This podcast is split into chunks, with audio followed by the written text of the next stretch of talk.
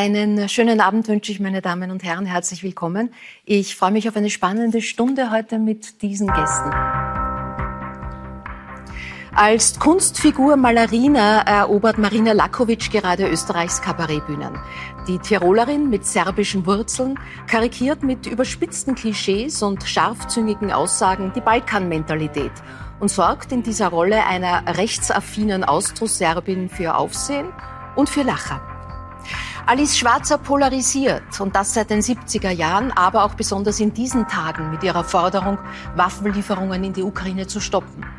Die Ikone des Feminismus und Pazifismus wird in diesem Jahr 80 und blickt in der aktuellen Doku Alice Schwarzer von Regisseurin Sabine Derflinger zurück. Matthias Strolz, wie blickt der Ex-Politiker, Gründer der NEOS, Unternehmer und Autor auf die Krisen, die der großen und die, die die kleine Welt bewegen?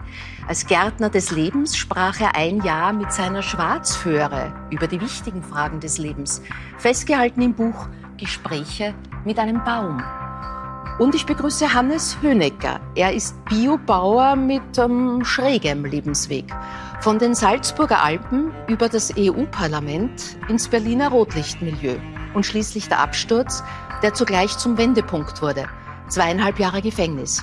Dort bei einer Metzgerlehre fand er schließlich zu seiner Berufung, der nachhaltigen Landwirtschaft mit dem besten Biokalbfleisch. Herzlich willkommen, eine illustre Runde heute. Herr Hönecker, dieser Tage wird äh, die Gefängnisstrafe von äh, Boris Becker in den Medien besonders äh, besprochen. Ähm, er ist gerade am Ende einer sogenannten Orientierungswoche. Äh, Sie haben eine Idee, was das heißt, wenn die Gefängniszelle zum ersten Mal zugeht und man drinnen ist im Knast. Berlin, Moabit war es bei Ihnen, das ist kein Kindergeburtstag. Wie erinnern Sie diesen Moment? Der Moment, äh, um ehrlich zu sein, äh, weckt auch nach wie vor Gänsehaut in mir. Er ist sicher für jeden Menschen, egal wie viel Millionen er am Konto hat, äh, egal welches Vorleben er hat, ein äh, ganz besonderer Moment. Ich denke aber in erster Linie, wenn ich so etwas höre, wie auch ich das in den Medien jetzt erfahren habe, an die Familie und die, die draußen sind, die einen ebenso großen Preis dafür zahlen. Und das muss man immer dazu sagen. Das tut mir dann in dem Fall sehr leid. Woran ich auch denke, wenn man an Boris Becker denkt oder an ähnliche berühmte Persönlichkeiten, ist das der richtige Ort für so jemanden? Ist das der richtige Ort, um Dinge, die man falsch gemacht hat, zu verbüßen? Oder gibt es in einer heutigen Zeit äh, nicht für viele äh, Deliktsformen und für viele Dinge, die man im Leben falsch gemacht hat, Alternativen? Und das ist etwas, worüber ich in so einer Situation dann Was nachdenke. Sie beschäftigt. Das beschäftigt Frau Schwarzer, Boris Becker bekommt äh, viel Unterstützung, ähm, auf der anderen Seite auch viel Häme. Ähm, dieses zerfleischt werden in, in ähm, jeder Lebenslage, das ist ja was, was Sie durchaus auch kennen. Wie blicken Sie auf den gefallenen Liebling? Aus welchem Holz muss man geschnitzt sein, um sowas durchzustehen? Also, um also ehrlich zu sein, ich interessiere mich nicht sehr für Tennis, von daher habe ich mich in der Vergangenheit nicht intensiv mit Boris Becker beschäftigt, aber doch einiges mitbekommen. Tut mir leid. Ich, ich, ich halte ihn für, für, für naiv und ein bisschen fahrlässig und ein bisschen ich-bezogen. Und äh, da ist er in etwas geraten, was, ja, was dann doch sehr hart ist. Und mhm. äh, wird das sein Leben in Zukunft verbessern? Wird er was verstehen? Ich hoffe es für ihn. Ich finde auf jeden Fall bei ihm, bei diesem naiven Jungen aus Leimen, der dann sehr früh ein Weltstar geworden ist, ich finde auf jeden Fall Häme unangebracht. Mitleid ist vielleicht auch unangebracht, aber ähm, verstehen und nicht aburteilen, das fände ich ganz gut. Mhm. Ähm, Herr Höneger, bei Ihnen war dieser entscheidende Moment einer, einer Wende ja schon während des Prozesses. Ähm, ähm die Geschichte ganz kurz, Sie werden es uns dann später in der Sendung noch genauer erzählen. Eine ja, fast spektakuläre Wende vom EU-Parlamentsmitarbeiter ins äh, Rotlichtmilieu in Berlin, dann diese Gefängnisstrafe und dann kam es zum Gerichtsprozess und da saß ihre Mutter. Als einziger. Meine Mutter und mein Stiefvater, wobei man dazu sagen muss, dass es natürlich sehr schön ist und dass ich hoffe, dass viele äh, Menschen, die in eine so eine Situation geraten, ihre Familie im Hintergrund haben. Aber in meinem Fall war es dann einfach wirklich so, dass auch mein Stiefvater, der seinen Bauernhof äh, nur selten verlassen hat, ähm, den Weg ins Flugzeug, äh, mit Flugzeug nach Berlin angetreten hat. Und das war eigentlich für mich einer der Momente, die mich heute nach wie vor sehr prägen, weil man einfach, glaube ich, nicht weiß, wer steht hinter einem, wer gehört zu einem. Und ich glaube, auch die hier anwesenden Personen haben ja immer äh, öffentlich wirksam und alles ist toll und äh, man möchte, äh, jeder möchte der Freund von einem sein, aber wer dann wirklich hinter einem steht, wer die tatsächlichen Freunde sind, das merkt man in derartigen Situationen, wobei ich niemand diese Situation gönne. Ja. Aber man kommt da drauf. Das heißt, Ihre Mutter und Sie haben mir in die Augen geschaut? Nein, das schaffte ich in diesem Moment nicht. Das heißt, Herr Honecker, Sie haben sich geschämt. Ich Selbstverständlich. Nicht, ob, ja? Das tue ich auch heute noch, Frau ja? Schwarzer. Ja, natürlich. Mhm. Ist es indiskret, Sie zu fragen, warum Sie diese relativ hohe Strafe bekommen haben? Aufgrund der enormen Gewerbsmäßigkeit über sehr viele Jahre. Und dadurch, dass ich äh, in dieser Szene, die ja nicht nur Generalsekretär äh, in der Tourismusabteilung vom, von der SME-Union war, sondern auch ähm, dort mehr oder weniger als Generalsekretär fungiert habe und einfach Wo? Im, im, im Berliner Rotlichtmilieu. Also Sie haben als Zuhälter gearbeitet? Nein, habe ich nie gearbeitet. Wurde mir auch nie vorgeworfen. Was wurde Ihnen denn vorgeworfen? Dass ich äh, Objekte anmiete und diese nicht der klassischen Vermietung, wie es angemietet war, Zimmervermietung zur Verfügung stelle, sondern diesem äh, Gewerbe zur Verfügung stelle. Aber Herr Honecker, da Sie sich äh, ja ändern wollen, äh, wollen wir doch bei der Wahrheit bleiben. In Deutschland leider bekommt man dafür, dass man, leider, ich bedauere das, äh, dass man Räume vermietet zur Prostitution, übrigens ja meistens, wie Sie wissen, zu ungeheuren Buchhauptpreisen, der Tag 140 oder 160 Mark, bekommt man keine Strafe. Sie müssen etwas anderes das ist Selbstverständlich. Haben viele Dinge, die darum herum waren. Wir haben keine Abgaben abgeführt und derartige Dinge. Also da gab es ja viele, viele äh, massive Deliktsformen, die ich auf keinen Fall schön sprechen hat Auch, ja, hat auch Gewalt eine Rolle? Mehr in meinem Leben hören, nie, weil es zu traurig ist. In meinem Leben nie, weil ich äh, selber sehr mich von Gewalt abwende und mit Gewalt nie zu tun hatte. Ist mir selber Gewalt widerfahren in dieser Zeit. Aber da würde ich mich nicht als mhm. großes Opfer bezeichnen. Das ist in diesem Milieu mhm. wahrscheinlich üblich. Aber ich selber habe noch nie in meinem Leben jemandem Gewalt zugefügt. Weder einem Mann noch einer Frau. Und das wurde mir auch noch nie vorgeworfen. Mhm. Nun ja. Ähm, äh, über Wendepunkte im Leben versuchen wir dort einzusetzen und weiterzumachen.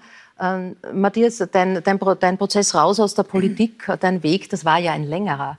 Aber gab es auch ein Aha-Erlebnis dabei? Etwas, äh, was dich emotional so getriggert hat, dass du gesagt hast, so, Schluss? Ja, die Erkenntnis, dass mich die, die Familie jetzt einfach braucht, sonst geht hier was äh, in Brüche. Mhm. Ja. Das war ein Gespräch, ein, ein Augenblick mit deinen Töchtern? Mit ja, dass die Töchter gesagt haben, Papa, du hast keine Nerven für uns. Und dass ich auch erkannt habe, dass es äh, für meine Frau nicht mehr, dass meine Frau es nicht mehr mittragen kann oder will. Ja. Und sie, da sage ich immer dankbar für sieben Jahre, sie hat es ja mitgetragen. Ähm, du kannst Spitzenpolitik nur machen, wenn deine Partnerin, der Partner hinter dir steht. Weil das ist ein Teilzeitjob, emotional. Das ist ja auch für, auch für Leute in der Öffentlichkeit, äh, wenn wir Partner haben, Partnerinnen, ist immer ein Teilzeitjob emotional mindestens. Und, und irgendwann hat sie auch das Gefühl gehabt, naja, aber die Aufbauphase ist ja jetzt äh, zu Ende. Das heißt, die Herzensbewegung ist abgeschlossen. Ab jetzt wird's eine, eine Karriereüberlegung möglicherweise. Und mhm. da hat sie wohl richtig gespürt. Also das war jenseits mhm. der Worte. Das, ja. Apropos Karriereüberlegung, Frau äh, Lakovic, Sie haben vor kurzem, Sie hatten ja bis, bis vor kurzem, ja, mhm. als quasi Kabarett-Neuankömmling, darf man ja schon sagen, so lang sind Sie ja noch nicht in der Kabarettszene, einen äh, Job als Online-Redakteurin und haben, es war glaube ich Ende März gepostet, ähm, ich war gerade meinen Dienstausweis abgeben, ich habe ab jetzt Vollzeit-Existenzangst. Es war ein mutiger Schritt, ein, ein mutiger Schritt. Gab es da auch so einen Moment zu sagen, ich setze jetzt, ich setze jetzt ganz voll drauf? Nein, ich habe mich ähm, seit Mai äh, 2020 äh, durchgehend überarbeitet mhm. und habe äh, alles, was ich an Urlaub hatte, konsumiert für die Kunst. Und das hat dann doch gezerrt, aber dann war ich mir nie sicher, wann kommt der nächste Lockdown und in welchem Ausmaß. Und als ich dann wirklich gemerkt habe, dass es nicht mehr vereinbar ist, also ich kann nicht äh, 120 Stunden in der Woche machen und ich musste die Entscheidung treffen, ob ich jetzt äh, Engagements ablehne oder mhm. äh, eben doch einmal alles auf eine Karte setze. Aber mhm. der Gastarbeiter in mir will nicht selbstständig sein. Es, ist, mhm. äh, es stresst mich schon. Frau Schwarzer, Sie sind derzeit in Wien, um den Dokumentarfilm über Sie zu präsentieren, der nächste Woche dann in Österreich und der Schweiz in die Kinos kommen wird. Ähm, so ein Dokumentarfilm, das bedeutet ja immer auch aufs Leben zurückschauen. Im Rückblick versteht man ja bekanntlich das Leben und nur da. Man muss es aber vorwärts leben. Äh, Gibt es im Rückblick auch was, wo Sie sagen, ach, hätte ich nur? Oder was ich falsch gemacht habe. Ach, hätte nicht? ich nicht. Ich weiß es nicht. Etwas, wo Sie sagen, da war so ein Wendepunkt, äh, da wäre die Weggabelung in die andere Richtung? Nein, einen Wendepunkt gibt es in meinem Leben nicht. Also ich bin, ich habe mir erst äh, aus schwierigen Bedingungen meinen Beruf, die Journalistin, erkämpft, den ich sehr liebe. Und bin, seit ich 23 bin, in den verschiedensten Etappen Lokalzeitung, Volontärin, freie Korrespondentin in Paris, vorher Reporterin und so weiter. Ähm, äh, Journalistin gewesen und bin es noch. Jetzt mache ich ja nun seit über 40, ich glaube, es sind 44 Jahre.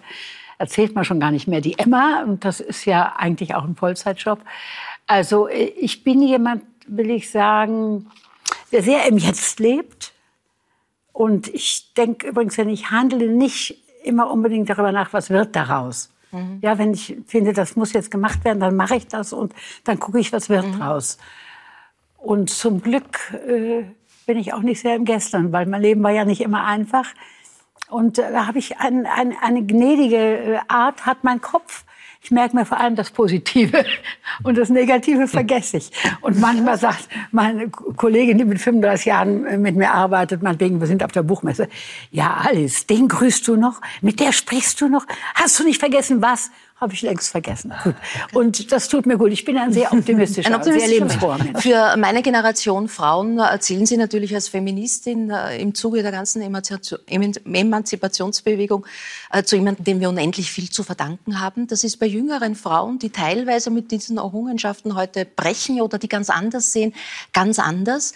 Wie erleben Sie diesen Generationskonflikt mit heutigen jungen Feministinnen? Gibt es den in der Emma-Redaktion beispielsweise auch? Nein, da gibt es natürlich, sind alle jünger als ich und einige ja. bedeutend jünger als ich, das ist klar.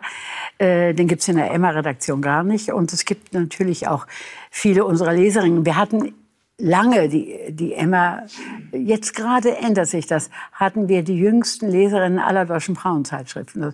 Im Gegensatz zum Klischee. Das mhm. hat, ist gerade dabei, sich zu ändern. Sie sprechen das zu Recht an. Jetzt ist eine Enkelin-Generation, die sich zum Glück, Gott sei Dank, an die Mühen der früheren Jahrzehnte, von denen nichts weiß. Die vielleicht mal gesehen hat, die Großmutter war so ein bisschen stressig und ach ja, und der Großvater hat gesagt, Mensch, muss das denn alles sein und so. Äh, die Mutter, wie hat die reagiert? Also die nächste Generation, ich gehöre ja zur Pionierinnen-Generation. Jede reagiert ja immer wieder. Und diese Enkelinnen, die haben nun rührenderweise, verständlicherweise Illusionen.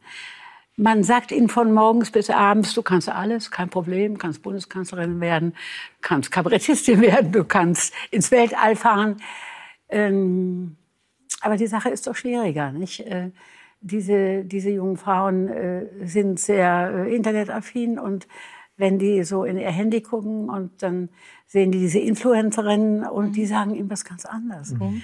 Die sagen, ist, äh, nicht, die sagen, wenn ich kurz das, die sagen, du musst schön sein, du musst schlank sein ja. und so weiter. Also was ich sagen will ist, es ist eine wahnsinnig zerrissene Generation, ja.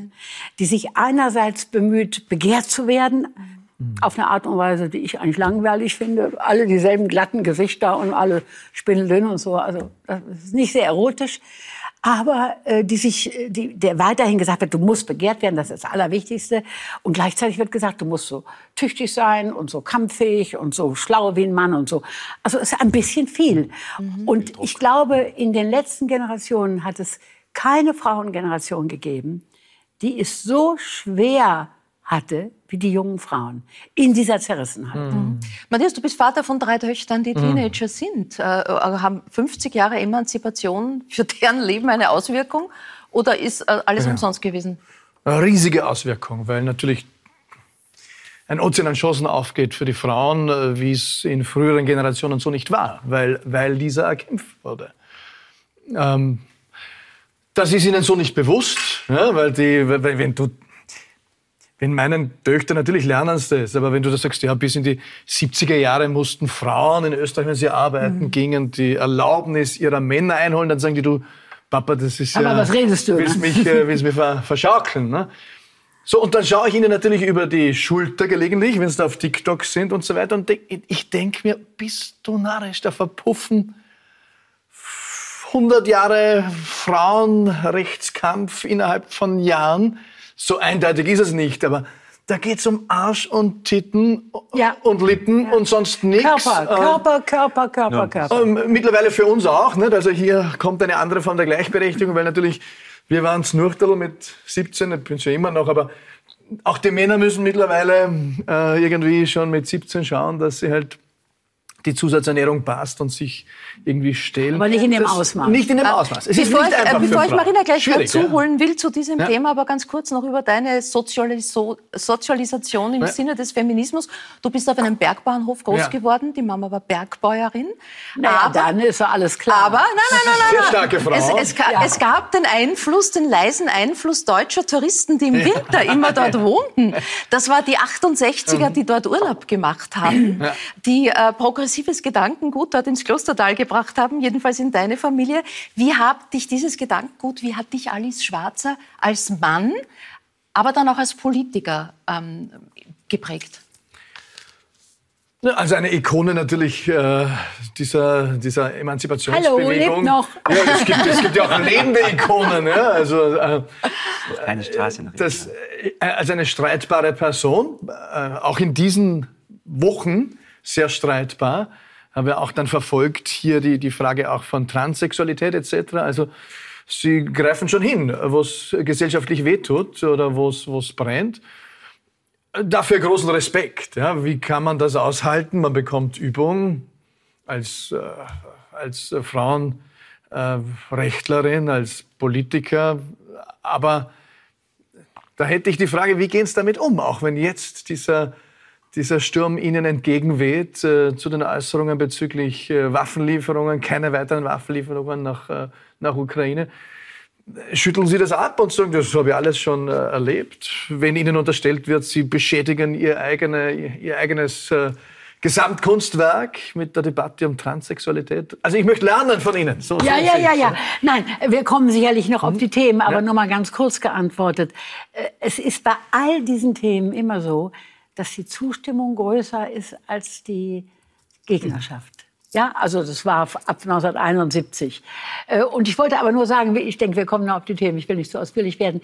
Also ich denke doch, die Mutter Altbäuerin und also, da, also wenn jemand emanzipiert ist, dann doch so eine ja, Bäuerin. Sehr also, starke Frau. Ich glaube, der braucht die alle Schwarzer nichts zu erzählen, ja. Und wenn dann noch ein paar 68er aus Berlin dazukommen, die irgendwas wispern, das finde ich doch eine heiße Kombi. Marina Lakovic ist die Enkelgeneration, von der wir gesprochen haben. Ja. Ähm, äh, wie blicken Sie auf diese Diskussion? Welches Frauenbild hat Ihr Leben geprägt? Ich glaube, ich hatte das mit Schlimmste. Ich war äh, Teenagerin in den Nullerjahren, jung in den Zehnerjahren. Und das war ja eine Zeit, wo Frauen äh, erniedrigt wurden, indem äh, intime Videos von ihnen veröffentlicht wurden und dann auch noch die, wie man sagt, jetzt geslutshamed wurden. Es war ja mhm. Paris Hilton schuld daran.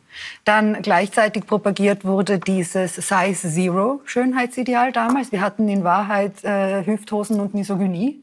Das war so der Anker unserer Generation. Und ich komme ja auch vom Balkan. Und Balkan ist immer noch äh, ein bisschen weiter hinten, wenn es um das geht. Unser Schönheitsideal hat sich in Wahrheit, seit Pamela Anderson in Baywatch mitgespielt hat, nicht großartig mhm. äh, gedreht. Und ich mache die Erfahrung am Balkan zum Beispiel, dass es einfach so ist, dass man gesellschaftlich als Antifeministin halt weiterkommt.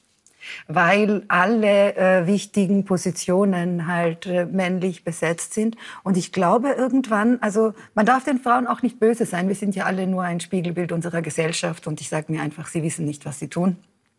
Aber es ist so, also die patriarchalen Strukturen, die sind eben von der Erziehung an bis später in ihr Berufsleben so selbstverständlich, dass das irgendwann echt nicht mehr hinterfragt wird, warum eigentlich am Balkan, wenn bei einer Castingshow eine weibliche Kandidatin ist, äh, die offen gebodyshamed werden darf im Jahre 2022.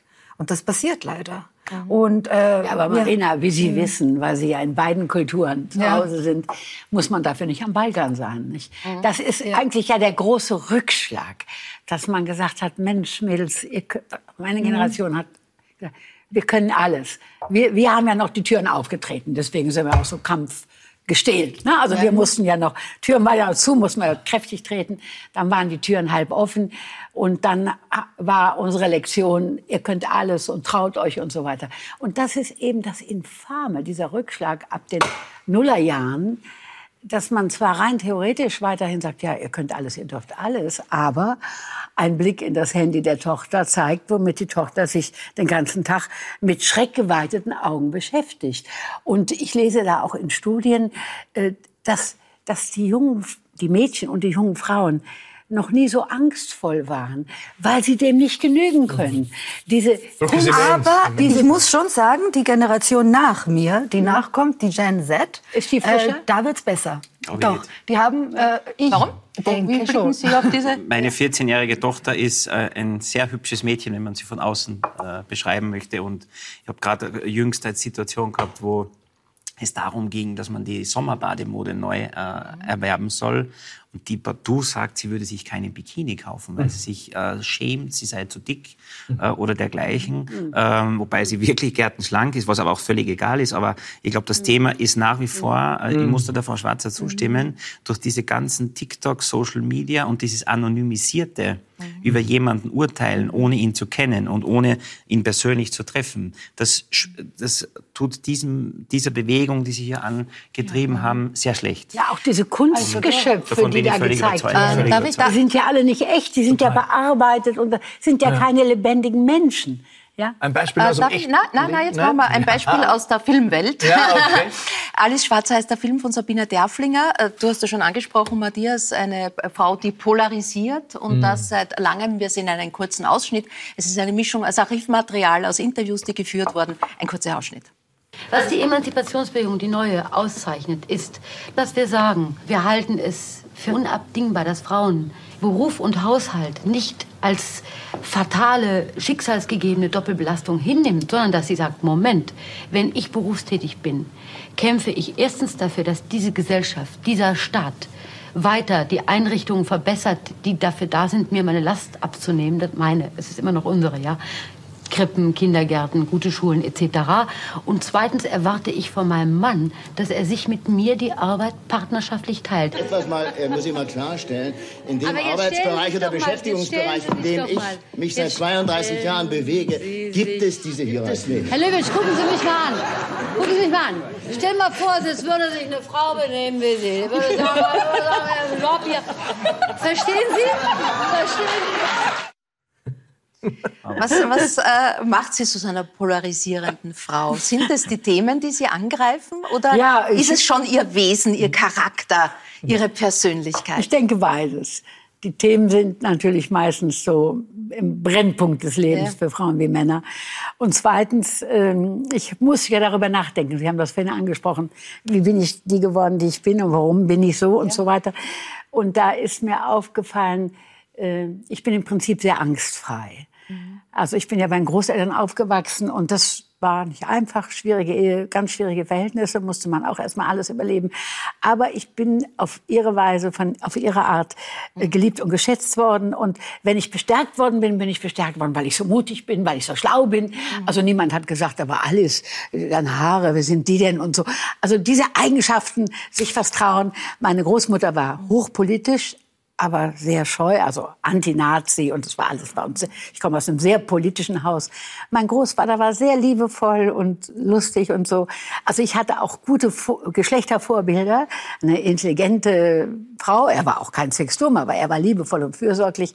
Und ich bin sehr frei in dieser frühen Zeit aufgewachsen. Und als ich rausging in die Welt und auch äh, die, die netten Männer, die ich frequentierte, weil andere habe ich ja gar nicht gesehen, so, die sagten natürlich, Alice, eine Frau redet nicht so laut.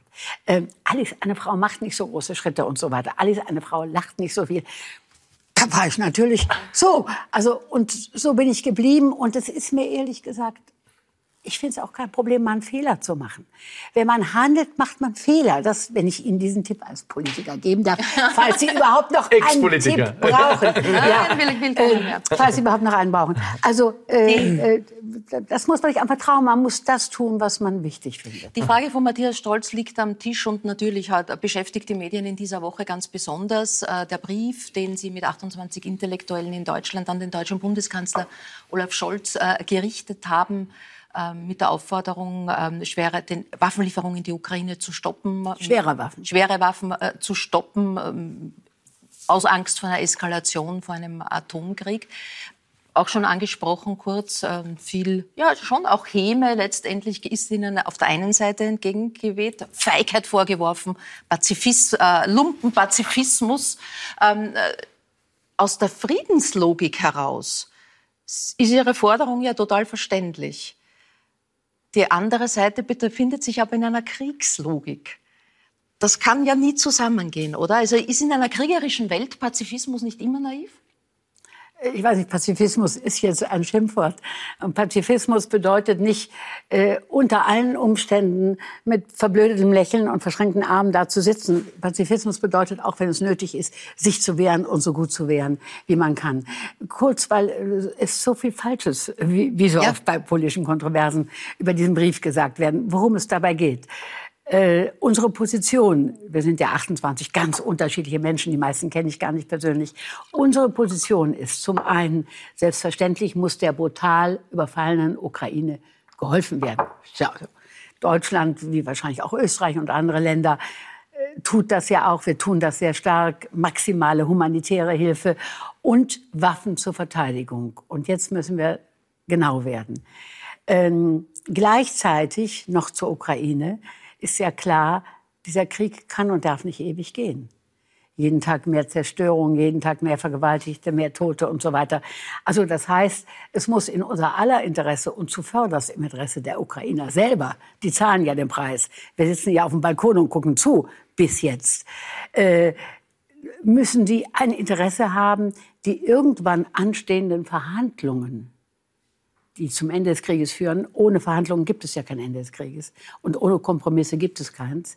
Äh, die so früh wie eben möglich zu führen, damit der Krieg äh, so wenig lange wie ewig geht. Das ist der eine Punkt, der uns bewegt. Mhm. Der zweite Punkt, der uns bewegt, ist, ähm, die kleine Ukraine, die sich erstaunlicherweise, also unglaublich gewehrt hat, also Hochachtung, aber die kleine Ukraine wird natürlich über ihr Terrain hinaus die Atommacht Nummer eins, Russland, nicht besiegen. Also darum kann es ja nicht gehen.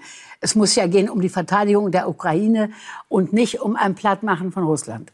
Nun äh, ist aber alles so eskaliert, äh, dass vor ein paar Tagen, vor einer, zehn Tagen, war für mich der Auslöser für den offenen mhm. Brief, der Außenminister der russische gewarnt hat, Lavrov, und gesagt hat, die Lage ist jetzt, es besteht jetzt die sehr ernste und reale Gefahr eines Atomkrieges.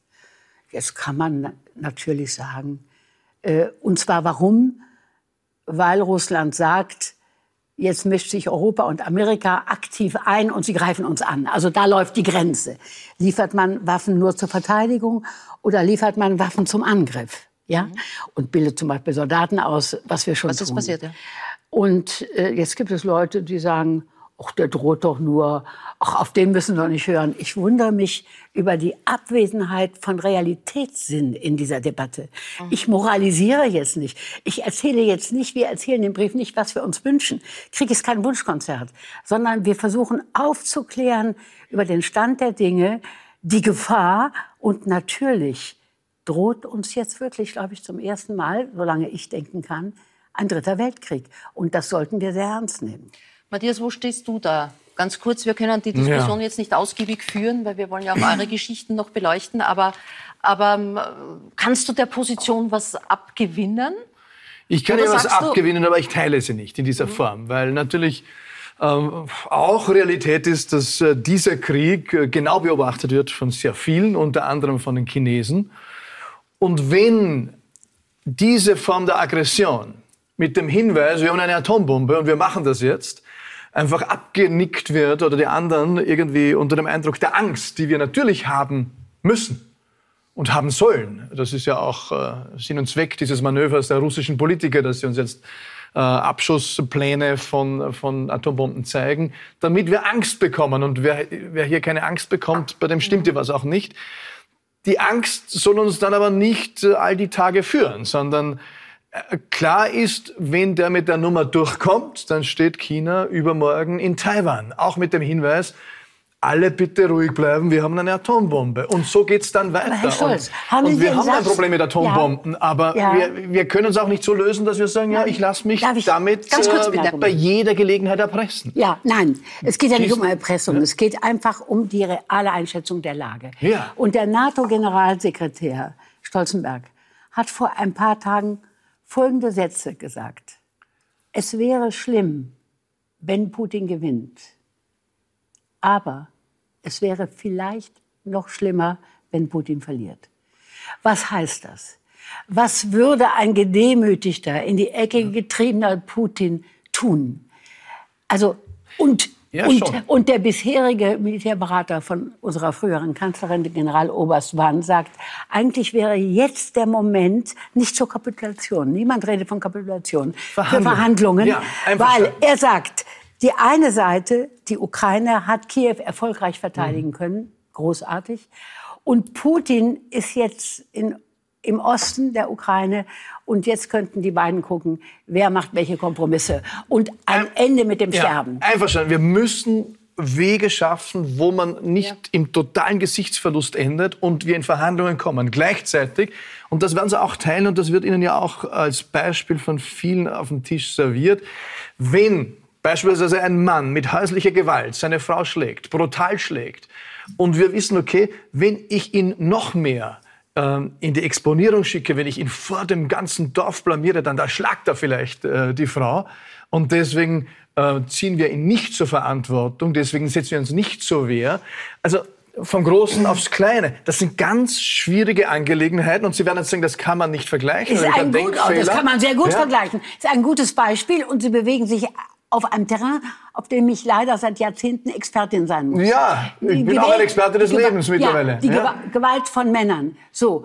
äh, Und ich sage Ihnen eins, was ich zum Beispiel Frauen rate, äh, die sich von Männern trennen wollen, die sich nicht trennen wollen. Sage ich seit Jahrzehnten, niemals mit ihm alleine sein. Das niemals alleine bereden.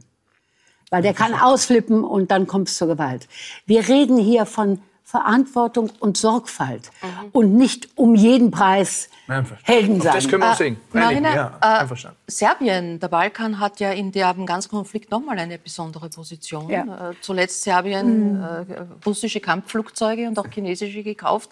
Äh, die große Sorge für einen Funken, der dort zünden könnte. Wie erleben Sie die Stimmung? Was wissen Sie darüber?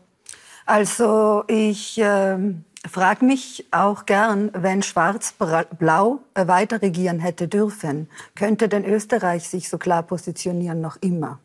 Oder wäre Österreich vielleicht in einer ähnlichen Lage wie Serbien? Hätten vielleicht so viele Leute schon Ohrringe geschenkt bekommen? Man weiß es nicht. Und äh, ähnlich ist es halt am Balkan. Gleichzeitig muss man sagen, dass diese Staaten schon von der Europäischen Union äh, hingehalten werden. Und dann haben die sich halt natürlich auch sonst orientiert. Und äh, mit den Russen ist es dieser große Bruderkomplex, den äh, Österreich vielleicht mit Deutschland teilweise auch hat. Was jetzt große politische Aktionen angeht, da traut man sich irgendwie nicht ganz in die völlig andere Richtung zu gehen. Gleichzeitig äh, schuldet man ihnen auch gefühlt etwas, glaube ich.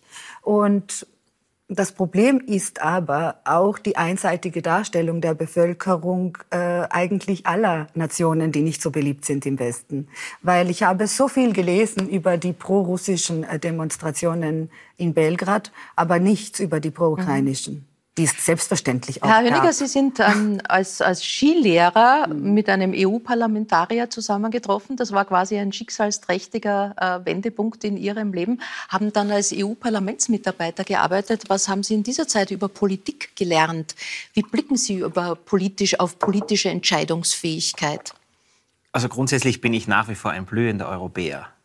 Also muss ich sagen, äh, ist das das Resümee aus dieser Zeit, wo ich diese, dieses Gebäude von innen erleben durfte, ein gesamt positives. Aber es ist schon ein sehr aufgeblasener Bürokratieapparat und in der Praxis aus meiner Sicht sehr schwer ist, das ganze Thema runterzubrechen. Ich habe das mir gedacht, gerade während Corona ähm, hat es ja plötzlich eine EU nicht mehr gegeben. Da wurden plötzlich wieder die Grenzen geschlossen. Man musste, wenn man nach Deutschland wollte, obwohl es von Salzburg beispielsweise ja nur eine Brücke ist, äh, drüber fahren. Andere Bürokratie, eigene Systeme. Also ich glaube, in der Krise hat sich die, das Europäische Parlament noch nicht bewährt. Auch mhm. äh, in, in, in den Themen mit dem Russland-Konflikt ist es ja auch äh, sehr unterschiedlich, was die. Aber dann die auch wieder angeht. zusammengerückt. Und dann natürlich auch wieder zusammengerückt. Aber man muss, man muss aus meiner Sicht das Ganze schon sehr kritisch sehen. Aber es ist natürlich ein wunderschöner Ort, an dem sehr viel Spannendes passiert und man sehr viele tolle Menschen. Matthias, ist es, wie blickst du auf die Politik jetzt? Ähm, ist es ähm, so herausfordernd wie schon lange nicht, jetzt auch Politiker mhm. zu sein, politische Entscheidungen zu treffen? Ähm, mhm. Dürfen wir Politiker auch nach menschlichen Kriterien beurteilen, bewerten oder ist das eine Falle? Ja, wir müssen wir. Ja? sind ja Menschen. Ja. Ich liebe Politik, äh, ungebrochen. Das ist meine große, eine meiner großen Leidenschaften, aber ich liebe auch Familie, ich liebe meine Frau. Also gibt es vieles in Konkurrenz, was sich ähm, ab und zu nicht alles gleichzeitig ausgeht. Politik ist und bleibt der Ort, wo wir uns ausmachen, wie leben wir miteinander. Den Ort brauchen wir, den können wir natürlich abschaffen und sagen, dann steht da am anderen Ort auf, weil wenn da mehr als zwei Maxeln sind, äh, müssen wir sagen, wie tun wir jetzt miteinander. Und das ist Politik. Das braucht Regeln, das braucht Institutionen. Das, das ist eine Frage des Miteinanders. Und ja, es ist schwierig, weil die Polarisierung so extrem ist wie nie in, in der Erinnerung der jetzt lebenden Generationen. Äh, das war, Corona war hier natürlich ein Brandbeschleuniger. Da gab es fast nur die Extreme. Ich habe ja auch äh, gelegentlich versucht, differenzierte Töne zu treffen. Ähm, habe sie auch nicht ganz getroffen und, und mhm. entsprechende Shitstorms geerntet zum Thema Corona, weil ich glaube, wir waren nicht fähig, die Krankheit ins Verhältnis zu setzen, mhm. gerade bei den jungen Menschen. Hätten wir das geschafft, dann wären jetzt nicht 60 Prozent der österreichischen äh, jungen Frauen und Mädchen mit, äh, mit psychisch problematischen Tendenzen unterwegs. Das heißt, wir haben da was, ähm, wir waren nicht fähig, einen differenzierten Diskurs zu führen. Und mhm. der das versucht hat, der hat sofort äh, von beiden Seiten eins über die Rübe bekommen. Wie blickst du auf ganz konkret auf die Innenpolitik? Also die Pandemie hat zwei Gesundheitsminister ja. verschlissen. Ähm, wenn man so salopp sagen darf, andere Politiker aus bekannten anderen Gründen. Ja. Ähm, es liegt ein Schatten über Österreich. Mhm. Äh, war im Jänner drei Wochen weg und bin zum ersten Mal in meinem Leben zurückgekommen und habe gespürt, in diesem Land stimmt im Setup war es einfach nicht. Äh, da, wir sind in einer großen Übergangsphase. 70 Jahre Zweite Republik, rot-schwarzes Machtkartell, wir teilen uns die Republik in der Hälfte, haben vieles richtig gut gemacht, sozialer Friede, Auf, Aufstieg, Wohlstand. Alleine können uns die Republik nicht mehr schultern. Das Alte stirbt, das Neue ist noch nicht da und dieser Übergang dauert 30 Jahre offensichtlich und dazwischen battelt uns. Und es battelt uns massiv. Wir haben ein offensichtlich ein massives Korruptionsproblem, auch mit der letzten Regierung gehabt. Äh, wenn wir jetzt abrutschen im Freiheitsindex, in der Medienfreiheit, ganz massiv. Du hast selbst mal den Wirtschaftsbund ja. beraten. Ja, ja, total. War das schon immer so? Hat dich das überrascht, was in Vorarlberg sich da abspielt? Das hat mich überrascht, ja. Als Vorarlberger auch. Das ist ja nicht, also Subers Ländle, ne? das Selbstbild des Vorarlbergers, der Vorarlbergerin ist Hier ist die kleine Welt in Ordnung, war sie nicht. Und das Bittere ist, den Akteuren fällt das nicht einmal auf, die halten das für normal. Dass man da hingreift und irgendwie Unternehmen leicht erpresst, dass man da einer zahlen muss in Verbände und sich bedient bei der eigenen Kammer. Nein, das ist nicht normal. Das ist Sauerei und das ist Korruption und dafür gehen andere ins Häfen und ich hoffe, dass es auch hier zu Verurteilungen kommt. Das ist nicht normal. Wir müssen das abstellen in Österreich. Auch der Landeshauptmann? Ich weiß nicht, wie, das haben Gerichte zu klären, wie dicht er selber drin war. Mhm. Aber, aber zu sagen, das sind alles Kavaliersdelikte, das geht so nicht. ja, das, äh, das können wir so nicht machen. Weil wie äh, auch, es wurde in Österreich auch, leider weltweit, äh, ist das auch in der Luft, die Lüge zum Standardinstrument der Politik erhoben. Das geht nicht. Was sage ich meinen Kindern, wenn sie lügen? Sage, Du, das sollte man nicht machen. Dann sagen sie, aber damit hat man doch echt fetten Erfolg, oder? Das machen sie doch alles, oder? Ich sage, nein, das geht nicht. Wir alle lügen, wir alle sind Menschen. Wer hat noch nie gelogen? Aber du kannst das nicht zum Standardinstrument an diesem Ort Politik machen, wo wir ausmachen, wie tun wir miteinander. Das versieft Ich glaube, und das ist so, äh, wenn ich was einwenden darf, ich glaube, das ist in der österreichischen Politik so, weil Scheitern ist das einzige noch größere Tabu als Lügen. Man darf nicht scheitern. Ja, ja, man, darf, äh, man darf um keinen Preis den kleinsten Fehler nicht eingestehen. Und dann, ja, muss man lügen. Dann hat man ja fast keine Da andere sind wir ja Wahl. beim Heldenthema. Ja. Ich, äh, ich kann nicht so genau wie ihr beurteilen, wie es mit Medien ist. Bei uns sind die Medien ein großes Problem. Äh, zum Beispiel der Ukraine-Krieg. Äh, da sind 45 Prozent der Bevölkerung Umfragen für die Lieferung weiterer schwerer Waffen und 45 Prozent sind dagegen. Diese 45 Prozent dagegen haben bis jetzt sich kaum gespiegelt. Also die veröffentlichte Meinung unterscheidet sich bei uns manchmal total von der öffentlichen Meinung. Und deswegen hat ja dieser Brief so einen Erfolg. Ich weiß nicht, innerhalb von vier Tagen haben 200.000 Menschen auf Change.org unterzeichnet. Und bei Emma steht das Telefon nicht still. Die Menschen weinen, die sagen, endlich sagt mal jemand, was ich denke. Also, äh, also für mich als Journalistin, und ich bin auch gerne selbstkritisch, äh, ist das Problem der Medien, dieser in der Tat ist so ein Wort der Rechten, aber ich sage es mal in Anführungsstrichen, einer gewissen Gleichschaltung.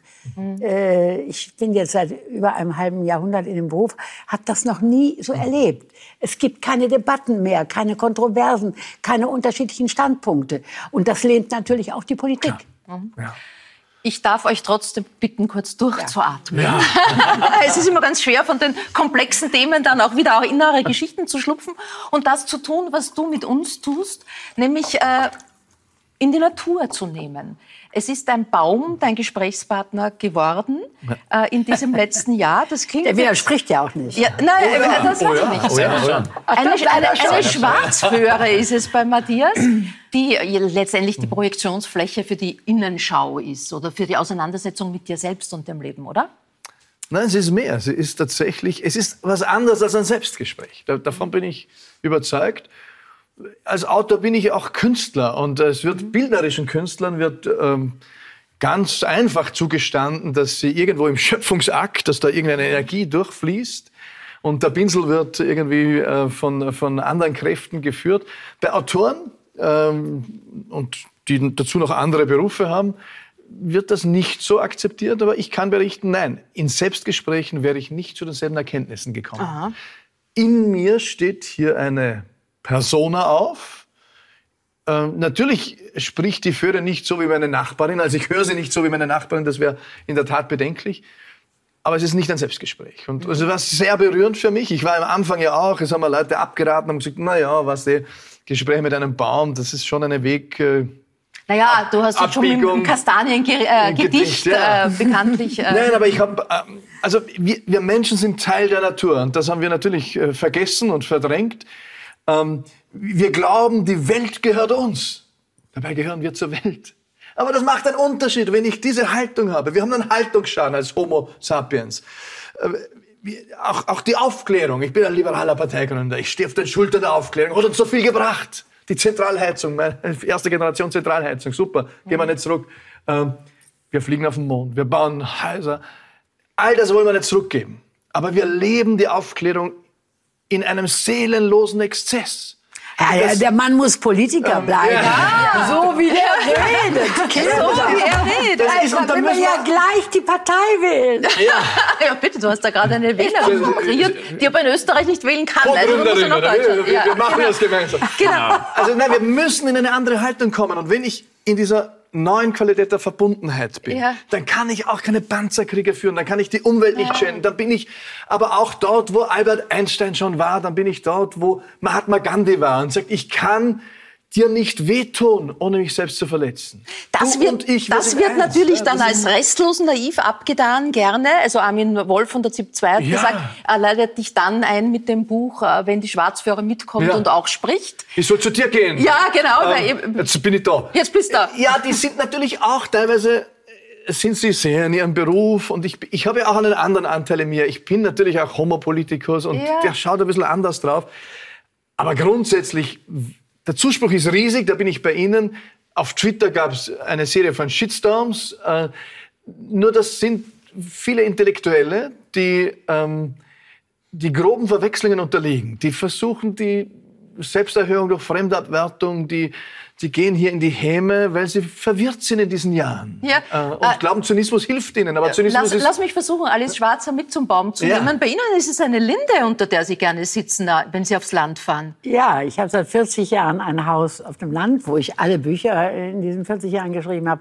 Und da, das ist ein 400 Jahre altes Haus und davor steht eine riesige 400 Jahre alte Linde. Und ich komme zwar nicht vom, von der Alp, aber ich bin in Wuppertal am Rand, erst mal sechs Jahre auf dem Land, im, im Dorf, evakuiert und dann am, am Rand der Stadt im Wald aufgewachsen. Ich bin sehr naturverbunden und mit Tieren aufgewachsen. Also ich verstehe gut, was für mich ist das selbstverständlich. Was haben Sie eben einen hübschen Satz gesagt? Nicht die Welt gehört uns, sondern wir sind ein Teil der Welt. gehören Ja, zur Welt. Sie haben das schöner gesagt. Ja, äh, das ist gut, dass es darauf eine Besinnung gibt und auch eine gewisse Bescheidenheit. Wann kam diese Besinnung darauf bei Ihnen? Als Sie zurück in den Lungau gegangen sind? Also ich habe nie verstanden, warum der Lungau so viel schöner sein sollte oder das so die allerschönste Region überhaupt ist, bis zu diesem Zeitpunkt. Also ich, es war so, dass ich dann mit meinem Stiefvater wiederum zurückgefahren bin und wir haben an einem Pass gehalten, um kurz stehen zu bleiben und einfach diese Geräusche waren einfach so neu für mich. Das Rauschen eines Baches zum Beispiel war völlig neu für mich. Und ich bin so glücklich darüber, dass ich dieses Gefühl seither leben darf, tagtäglich. Meine Kinder wiederum, wenn ich mit ihnen in den Wald gehe und sage, hört ihr das Rauschen des, des Baches, sagen dann, na, aber das ist einfach nur Er langweilig. lernt ja noch immer, der Bach. Das ja. ist langweilig. Aber ähm, ich hoffe, dass Sie nicht diese Erfahrung machen müssen, um auch das zu lernen. Aber das war für mich so ein Erlebnis. Und ich spreche auch, aber nicht mit einem Baum, sondern mit einem Stier. Aha, Das ist ja auch in klar. Ordnung. Sie haben es ja mit den Gelbern, äh, das goldene Kalb, ähm, ein Plädoyer für Tierwohl und nachhaltige Landwirtschaft und gleichzeitig äh, auf der einen Seite produzieren Sie hochqualitatives Bio-Kalbfleisch, auf der anderen Seite sagen Sie weniger Fleisch essen. Es ist einfach so, dass der Fleischkonsum, ich habe das versucht äh, für mich zu recherchieren, habe auch da lange dafür oder sehr viel Zeit damit verbracht, der Fleischkonsum ist maßgeblich verantwortlich für unseren Klimawandel. Man hört ja immer, da in Südamerika wird abgeholzt, bla bla bla, was betrifft mich das denn, da bin ich ja gar nicht. Das Problem ist, dass unser Rinderfiletbedarf, den wir in erster Linie in Europa hier generieren, dass der ja dafür sorgt. Wir als Konsumenten treffen diese Kaufentscheidung, sagen, wir wollen dieses Fleisch haben und das kriegen wir vom Weltmarkt zur Verfügung gestellt. Und es kann natürlich nur so sein, dass wir weniger Fleisch essen, auch wenn ich hier gegen eigenes äh, Geschäft oder eigenen Verkauf spreche, aber das ist einer der wesentlichen Schritte und nicht nur weniger, sondern vor allem bewusster und dann natürlich auch die Herkunft zu hinterfragen. Woher kommt das Ganze denn? Und wenn wir da bei Politik sind, da hat natürlich aus meiner Sicht die Politik in den letzten Jahren ein massives, massiven Fehler begangen, seit es da die EU Thematiken gibt mit den äh, äh, globalen Regelungen und diesen Zukäufen, da ist natürlich einiges im Argen. Wir haben äh, in der Sendung Ihre Lebensgeschichte, Ihren Weg äh, leider nur häppchenweise besprechen können. Ähm, dennoch äh, sind da, ist da ja viel Widersprüchliches drinnen. Äh, wie Sicherheit. blicken Sie selbst zurück auf dieses, äh, auf dieses seltsame, gewundene Leben, wenn Sie gleichzeitig auch schreiben, jetzt geht's los, jetzt spüren Sie, dass Sie angekommen sind? Ähm, sehr vorsichtig. Also ich, ich, selber, ich selber sehe das, das Ganze natürlich äh, kritisch, sehe auch meine Vergangenheit da sehr kritisch, habe einfach äh, die Erkenntnis getroffen, dass ich mich immer sehr leicht von Außeneinflüssen äh, beeindrucken habe lassen und das versuche ich jetzt einfach äh, zu reduzieren. Und was mich einfach sehr prägt im Moment ist meine Familie und meine Kinder. Also das hat mir Wie viel einfach- gibt's denn? Drei. Drei Donnerwetter. Ja. Haben wir aber losgelegt. Da haben wir losgelegt. Ja. da haben wir losgelegt. Auch da habe ich richtig alt? losgelegt. Was sind das Mädchen? 14, äh, ein Mädchen mit 14, ein Junge mit 7 und ein weiteres Mädchen mit viereinhalb. Also, macht Also, Spaß, oder? ja, Arbeit der- und Spaß. Der Weg, der Weg Spaß. ins neue Leben. Äh, Malarina wollen wir jetzt noch ganz kurz vorstellen und, und näher kennenlernen. Äh, in Tirol aufgewachsen. Ihre Eltern So sind als. Gastarbeiter nach Tirol gekommen. Genau. Ähm, jetzt aber eine Großstadtpflanze, darf man das sagen? Ja, also ich bin jetzt doch schon elf Jahre in äh, Wien. Ich äh, gosche auch schon mal jemanden, den ich nicht kenne, in der U-Bahn an. Ich gehöre richtig dazu, habe ich das Gefühl. Und ich äh, weiß die Wiener auch äh, wirklich äh, zu schätzen. Ich nehme die jetzt nicht mehr als äh, unfreundlicher wahr, sondern einfach nur als ehrlicher. Und äh, ich habe Das ist aber eigentlich ein auch zweischneidiges Kompliment. das ist ein zweischneidiges Kompliment, aber wenn die Leute sagen, ja, die Tiroler sind so viel netter, ich glaube, es, ist, es kommt irgendwann, äh, es, Menschen sind freundlich und unfreundlich recht fair verteilt auf der ganzen Welt. Der. Rechtspopulismus beschäftigt Sie aus, durchaus aus persönlichem Erleben. Sie sind ja. in der Zeit groß, gekommen, äh, groß geworden, als Jörg Haider äh, im Spiel war. Und Sie sagten, da gab es Angst bei Ihren Eltern. Was, welche Gespräche sind da geführt worden? Wie hat Sie das bewegt und auch geprägt? Zu Jörg Haiders Zeit wurde ein, ein Narrativ plötzlich äh, legitim in der Gesellschaft. Die Leute haben offen Ausländer beschimpft. Und es hat an einem auch jeder, den man irgendwie verärgert hat, weil man falsch wo gestanden ist oder eigentlich auch gar nichts gemacht hat, gesagt, dass man wieder heim muss und dass äh, die Person selbst einen jetzt äh, den Weg weist und man muss nach Hause. Und äh, wir Gastarbeiterkinder, wir hatten irgendwie das Verständnis, alle ÖsterreicherInnen sind unsere Arbeitgeber und letztverantwortlich für unser Visumstatus oder so. Und äh, da war wirklich teilweise, dass, äh, dass die Eltern gesessen sind und gesagt haben, nein, also ich glaube, wir müssen wieder gehen. Die sagen ständig, wir müssen wieder gehen. Der hat ja undifferenziert alle gehasst. Das war ja, da gab es ja die selektive Xenophobie noch nicht. Die hat HC Strache dann eingeführt für uns. Selektive und, äh, Xenophobie. Also der war ja, der Haider hat ja alle nicht gemocht. Ja. Und mit dem konnten wir nichts anfangen. Dann war Haider weg, beziehungsweise schon bevor Haider weg war, war Strache ja da. Aber nachdem es Haider nicht mehr gab, hat sich Strache ja immer mehr zur Galionsfigur der Rechten entwickelt. Und er, äh, er, er hat sich so schon sehr an alte Nationalismen und alte Wunden der serbischen Seele angebiedert, um diese Wählerschaft so abzuholen. Ihr Programm heißt ja auch Serben sterben langsam. Ja. Ähm, Das wurde ausgezeichnet äh, mit dem Förderpreis für Kabarett. Der Standard schrieb, Malarina zählt mit ihrer Rolle als rechtsaffine Austro-Serbin zu den interessantesten Kabarett-Aufsteigerinnen des Landes. Wir schauen ganz kurz rein. Die FPÖ ist ohne Strache einfach nicht mehr das Gleiche. Und diese Kickel, der erinnert uns irgendwie zu sehr an Haider. Aber der Typ fährt Fahrrad. Ich glaube, der bleibt noch länger. Überhaupt scheint die FPÖ irgendwie das Ziel aus den Augen verloren zu haben, finden Sie nicht? Wir fragen uns schon länger, wo war die FPÖ? Ich meine, hassen die jetzt nur noch Geimpfte? Was ist mit den ganzen Schuschen? Egal oder was? Kickel redet über nichts anderes mehr. Ich glaube, dass Kickel inzwischen ungeimpfte Schuschen lieber mag als geimpfte Österreicher. Die Welt steht Kopf, Alter. Eine Kunstfigur auf die Bühne zu stellen, ist natürlich immer auch ein großes Risiko. Ähm, Sie haben in mehreren Interviews schon gesagt, dass viele Leute einfach glauben, Sie meinen das ernst und das Nicht viele. Gott sei Dank nicht Gott sei viele. Dank nicht viele. Nein, das ist schon die Ausnahme. Ja. Äh, ab und zu folgt mir dann jemand und denkt sich, endlich, endlich die neue Maulheldin der Rechten. Endlich sendet der ORF äh, xenophobe phobe Inhalte in der Primetime. Also ich verstehe nicht, wie sie drauf kommen, aber das sind äh, schon Ausnahmefälle. Die meisten äh, merken klar, das dann ist eine, schon, eine Kunstfigur. ja, vor allem, ich karikiere mich ja durchgehend selbst. Also es ist ja alles, was ich da glaube, lächerlich. Und die Rolle ist ja ziemlich einfach. Ich tue ja eigentlich nur so, als hätte ich äh, jedem Populisten geglaubt. Und dann schreibt sich das von selbst. Ich muss äh, nur so tun, als würde ich denen glauben und die müssen nur weiter korrupt sein und ich habe Material für immer. Also wenn sich das, äh, wenn, wenn ich jetzt bei Polizatire bleibe. Ich habe aber auch ein zweites Standbein. Ich mache auch äh, Queer Comedy, äh, Stand-up bigere Inhalte für Ja. PCCC mit dem Politically Correct Comedy Club äh, und Vogue Performing Arts. Ähm, aber im Bereich Polizatire hat sich diese Kunstfigur Malerina sehr angeboten, weil ich finde, Kabarett sollte nie mit einem Rufezeichen enden. Äh, Im Idealfall mit einem Fragezeichen. Es geht auch ein Punkt. Und äh, ja, das Kabarett endet ja wirklich mit der Frage, ja, jetzt ist unser HC Strache weg, was machen wir jetzt? Was Sie ist die das- nächste Wie erleben Sie Alternative? das selbst in der serbischen Community? Ähm, oder welche Erklärungsmodelle haben Sie für sich gefunden? Warum gibt es da so viele, die auf HC Strache stehen und abgewählt haben?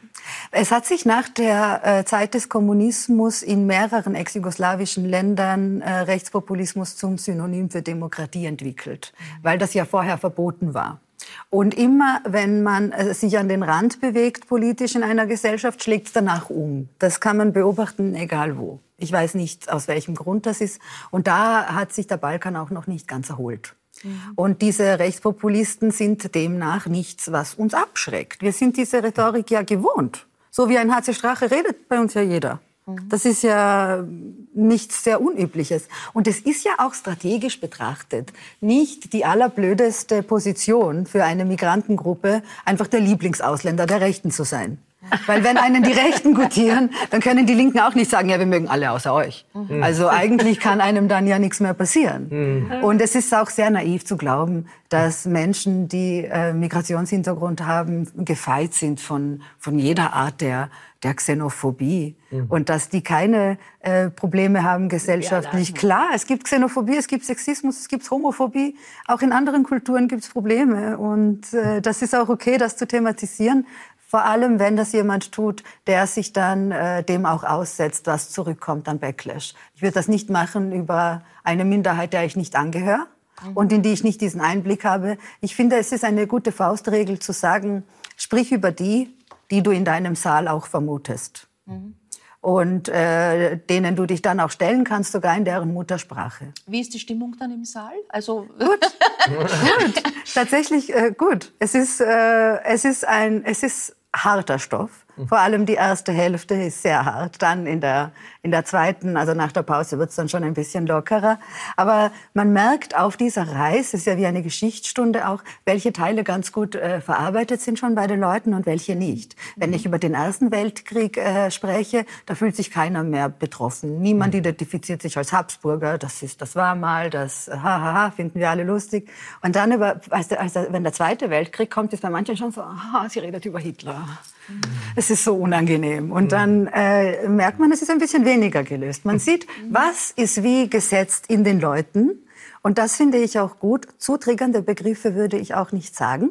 Da umschreibe ich, was ich meine, weil ich möchte niemanden, der Zeitzeuge einer Sache ist oder sogar wen verloren hat, zu sehr aufrütteln. Also es soll schon aber fair sein. Und es ist wirklich äh, gleich hart äh, für Österreich und äh, Serbien. Es ist mit beiden Ländern gleich hart ins Gericht gegangen worden. Und das äh, war mir ein Anliegen. Ich repräsentiere damit jetzt nicht die serbische Mehrheitsgesellschaft, aber halt eben eine ähm, liberale Minderheit, die auch repräsentiert gehört. Und ich bin ganz froh, wenn wir nicht nur als äh, Menschen wahrgenommen werden, die momentan ein Putin-T-Shirt anhaben, weil das sind wir Gott sei Dank einfach nicht.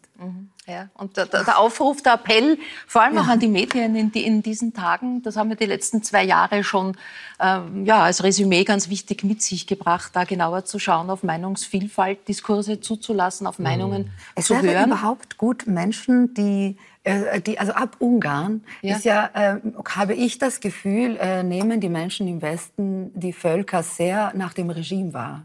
Und das ist sehr ungerecht, weil gerade diese äh, Regime sind autokratisch und können nicht abgewählt werden. Und dann ist es halt nicht fair, den Russen vorzuwerfen, sie seien alle Putin, wenn wir wissen, dass sie unter Lebensgefahr demonstrieren. Ja, Dasselbe genau. bei den Ungarn. Das sind die ist wahren Helden Ja, für mich. äh, Die Russinnen ja. und Russen, die in Moskau und Petersburg unter Lebensgefahr gegen den Krieg demonstrieren. Das sind Helden. Nicht da die... Also, Gut, über den Heldenbegriff könnte man jetzt auch noch lang diskutieren, ja, aber das genau. geht Aber leider es nicht ist, mehr. Es, ist, es, gibt, äh, es ist überall eine heterogene Masse und äh, sehr viele Menschen leiden unter diesem Regime und können sich nicht wehren, weil die Strukturen so sind, dass man faktisch diese Person nicht mehr abwählen kann. Und da äh, wäre eigentlich der, da, wo die EU und die Vereinigten Nationen gebraucht sind, um dort zu schauen, wie können wir diesen Menschen faire Wahlbedingungen bringen. Aber ja, vielleicht für die nächste. Sendung. Es bleibt viel zu tun, es bleibt viel zu besprechen. Ich bedanke mich ganz herzlich Vielen Dank. Für diese illustre bunte Runde. Danke, meine Damen und Herren, für Ihr Interesse. Darf Sie einladen, nächste Woche auch wieder mit dabei zu sein. Die wohl bekannteste Sexual- und Beziehungsratgeberin Österreichs, Gerti Sänger, feiert ebenfalls ihren 80. Geburtstag in diesem Jahr. Sie wird zu Gast sein. Mein Moderationskollege Peter Fesslacher, der darüber spricht und geschrieben hat, warum es für ihn wichtig war, sich zu outen und warum das im Jahr 2022 immer noch ein Thema ist. Außerdem ist der äh, deutsche Comedian Michael Mittermeier da. Er spricht über Fernsehen, über Gott und äh, die Welt. Und ich darf Ihnen eine junge Frau vorstellen mit ja, außergewöhnlichem Leben. Sie, die junge Kärntnerin Alina Leubendecker ist Floristin und sie ist Autorennfahrerin. Wie das zusammenpasst, wird sie uns äh, erzählen. Es ergänzt sich. Gut, wir haben schon die Analyse, äh, Analyse von Alice äh, Schwarzer. Das dann alles in einer Woche. Für heute sage ich auf Wiederschauen und gute Nacht. Danke.